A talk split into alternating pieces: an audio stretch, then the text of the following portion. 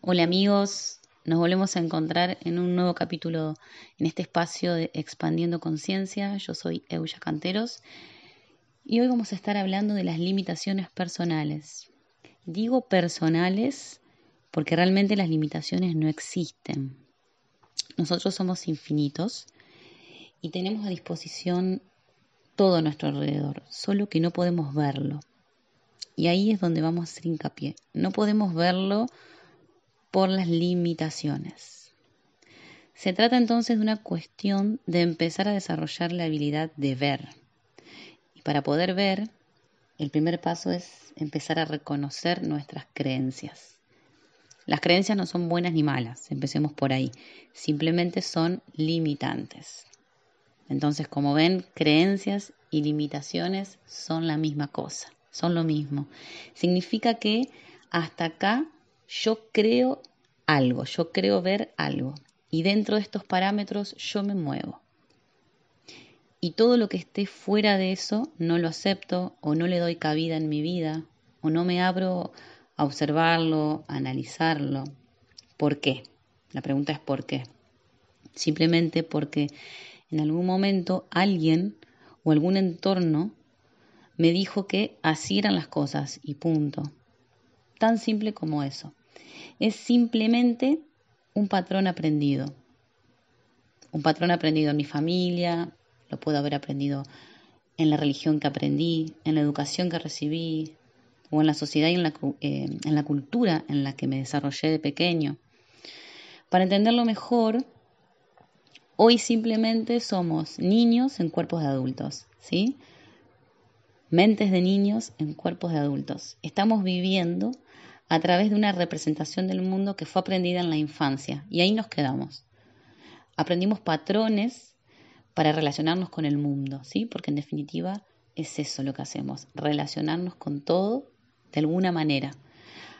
Aprendimos patrones para relacionarnos amorosamente, para relacionarnos con los demás, para relacionarnos con el dinero, con el trabajo, con nosotros mismos. Como dije anteriormente, el universo es infinito y tiene infinitas posibilidades de ser experimentado. Tantas posibilidades como precisemos en cada momento. Siempre hay una solución a nuestros problemas. Mejor dicho, siempre hay una experiencia eh, o una herramienta adecuada, perfecta, y disponible para cada uno de nosotros para enfrentar la situación que sea que estemos viviendo, sea cual sea. Solo que nosotros le ponemos el nombre de problema porque estamos limitados y conocemos solo una manera de hacer las cosas, una manera para resolver esa situación en particular. Y no podemos ver, volvemos con esa palabra, ver, no podemos ver las infinitas maneras que existen para enfrentar y atravesar esa situación. Volvemos al principio entonces. Decíamos que está todo disponible, todo disponible para nosotros. Solo tenemos que aprender a ver, a despertar, a quitarnos la venda de los ojos. Esa venda son las limitaciones, las creencias limitantes.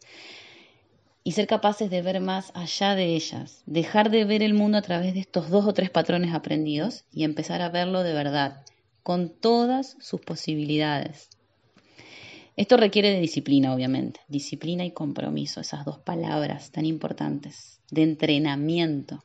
Por eso este es un espacio de entrenamiento, porque todo lo aprendemos por repetición, automatizando nuevas formas de ver y entender la vida. Así como aprendimos esos patrones en la, en la infancia, en algún momento, hoy tenemos la posibilidad, y la tenemos siempre, de aprender unos nuevos, ¿sí? unos nuevos patrones, por llamarlo de alguna manera, más expansivos, más flexibles, más coherentes, que nos conviertan en personas libres, que nos conecten con ese poder que siempre tuvimos, de poder fluir y adaptarnos a cada situación, disponiendo de las herramientas que cada situación merece, porque repito, tenemos todo disponible. Para empezar a entrenarnos en esto, debemos incorporar en nuestra vida cotidiana el hábito de la autoindagación. ¿Qué significa la, la autoindagación? significa que en todo momento debo preguntarme todo tipo de cosas para saber cómo me estoy sintiendo, dónde estoy parada, dónde me siento limitada, qué creencias me tienen atrapada y necesitan ser transformadas, ampliadas, porque las creencias no se eliminan, no, no se borran, sino que se amplía su percepción, se expanden a una forma más evolucionada. No se cambian unas por otras, se incorporan, se complementan, se enriquecen las nuevas con las anteriores. Al mismo tiempo, la vida se trata de un quitar más que un poner. ¿Qué quiero decir? Si pongo más creencias, estoy poniendo más limitaciones en definitiva, o cambiando unas por otras. Es lo mismo. Se trata en realidad entonces de no aferrarnos a ninguna creencia en particular, de no identificarnos con nada en especial y al mismo tiempo saber que en cada momento puedo y tengo disponible, puedo tomar la creencia que más me sirva y más me convenga para atravesar la situación en particular que esté atravesando, que esté viviendo. Es decir, que tengo todo, pero no necesito nada. No me etiqueto con nada, no me defino con nada de manera permanente. Voy mutando y transformándome según lo que me resuene, según lo que mi alma necesita experimentar en ese momento. Soy todo y nada me ata al mismo tiempo. Les voy a dejar algunas preguntas, algunos ejercicios para poder poner en práctica todo esto que acabamos de hablar. Tómate un tiempo cada vez que puedas para preguntarte, ¿cómo me siento en este lugar, en este momento? ¿Me siento pesado o liviano? El cuerpo habla y me indica dónde estoy y si estoy en coherencia o si no estoy en coherencia. Por eso hay que escuchar el cuerpo, si me siento liviano, si me siento pesado. Recordemos que coherencia, el concepto de coherencia es pensar, sentir y hacer lo mismo. El estrés aparece cuando esos tres elementos no están alineados. Estoy pensando y sintiendo algo, pero lo que hago es totalmente opuesto. La pregunta para hacerte es ¿por qué? ¿Por qué estoy haciendo lo opuesto? Porque en el medio hay una creencia, que no es una verdad, es una creencia, es un patrón aprendido. Una creencia que me limita, que me dice, sentís esto, pero deberías hacer otra cosa. Acá hay una gran herramienta para que uses a tu favor. Pregúntate cuál es esa creencia que no te permite alinearte, que no permite alinear estos tres elementos. ¿Quién te la enseñó? ¿Cuándo? ¿Por qué la seguís tomando como verdad? Si claramente no está en sincronía con lo que sentís y pensás. ¿Hasta cuándo vas a aguantar eso? ¿Y por qué aguantás? ¿Para agradar a quién? ¿O para cumplir con qué o con quién? ¿Cuál es la verdad? Ninguna, solo la tuya, la que vos sientas. Todas estas preguntas, hacételas y observa todos los debería que hay en tu vida, todo lo que hago por deber. Ese es un gran indicador de falta de coherencia, de falta de armonía de estos tres elementos. Podemos utilizarlo para victimizarnos o para replantearnos dónde estoy y dónde quiero estar. ¿Y qué creencias debo transformar? Utilizando mi verdad como guía. ¿Y cuál es la verdad? Tu sentir. Lo que sientas es lo que te tiene que guiar para tomar nuevas decisiones, y para poder volverte un poco más libre de esos patrones, un poco más coherente cada día. Este ejercicio se vuelve automático en algún momento. Para empezar, yo te recomiendo que establezcas días, horarios y espacios especiales para hacerlo, porque aún no es un hábito en tu vida cotidiana. Opciones pueden ser el primer momento de la mañana, donde todo empieza de nuevo para nuestra conciencia y es un buen momento para eh, saber dónde estamos parados, al comenzar el día para saber para qué me levanto hoy, algo tan sencillo, porque arrancamos automáticamente, ni siquiera nos preguntamos para qué me levanto hoy, para qué salgo a la vida.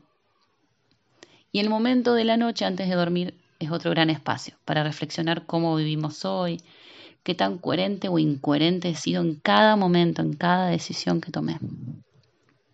Esto no tiene que llevarte más de unos pocos minutos.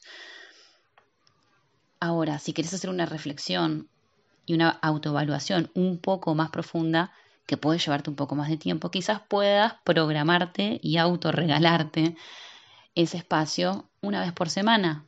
¿Qué te parece? O cada vez que lo sientas. En definitiva, nada tiene que ser forzado, eso es importante. O sea, ningún ejercicio debe ser tomado como ritual indispensable de nada, porque no lo es. No funciona así. Hacelo a tu ritmo y al mismo tiempo proponete y comprometete a encontrar el momento. Agendalo, ponete una alarma, lo que sea necesario. Porque en tu zona de confort este nuevo hábito es desconocido y va a requerir al principio quizás de tomar un empujón. Eso ocurre con cualquier cosa nueva que querramos incorporar en nuestras vidas. Y te aseguro que en breve te lo vas a agradecer a vos mismo. Y solo incorporando este gran hábito, pequeño gran hábito, la energía ya se empieza a mover diferente, las cosas alrededor se mueven y los caminos que siempre estuvieron ahí disponibles para vos empiezan a aparecer frente a tu mirada. Empezás a ver y cada vez más. Y lo que antes te parecía imposible empieza a ser una verdad y una posibilidad dentro de infinidades de posibilidades que van a abrirse delante tuyo. Es más, acuérdate lo que te digo, te vas a reír cuando veas que todo eso siempre estuvo ahí, simplemente no podías verlo. Solo precisabas de tu nueva visión, de que lo veas. Tan sencillo como eso. Tan sencillo fue siempre. Y es que el salto de conciencia no tiene ningún proceso, no entiende de tiempos. Es un instante, es un segundo, en el que pasas de no ver a ver. Y ahora estás predispuesto a eso, por eso estás acá. Y brindo por eso. No trates de entender estos conceptos con la mente racional, eso me parece importante que te lleves. Deja solo que tu conciencia los tome y empieza a generar nuevos circuitos en tu mente, en tu alma y en tu pensar. Y en tu sentir. Nos vemos en la próxima.